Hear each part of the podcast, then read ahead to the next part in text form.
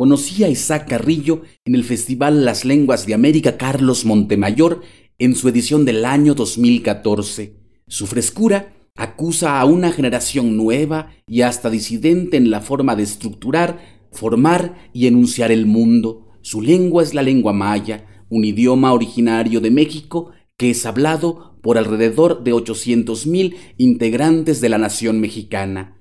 He aquí parte de sus versos.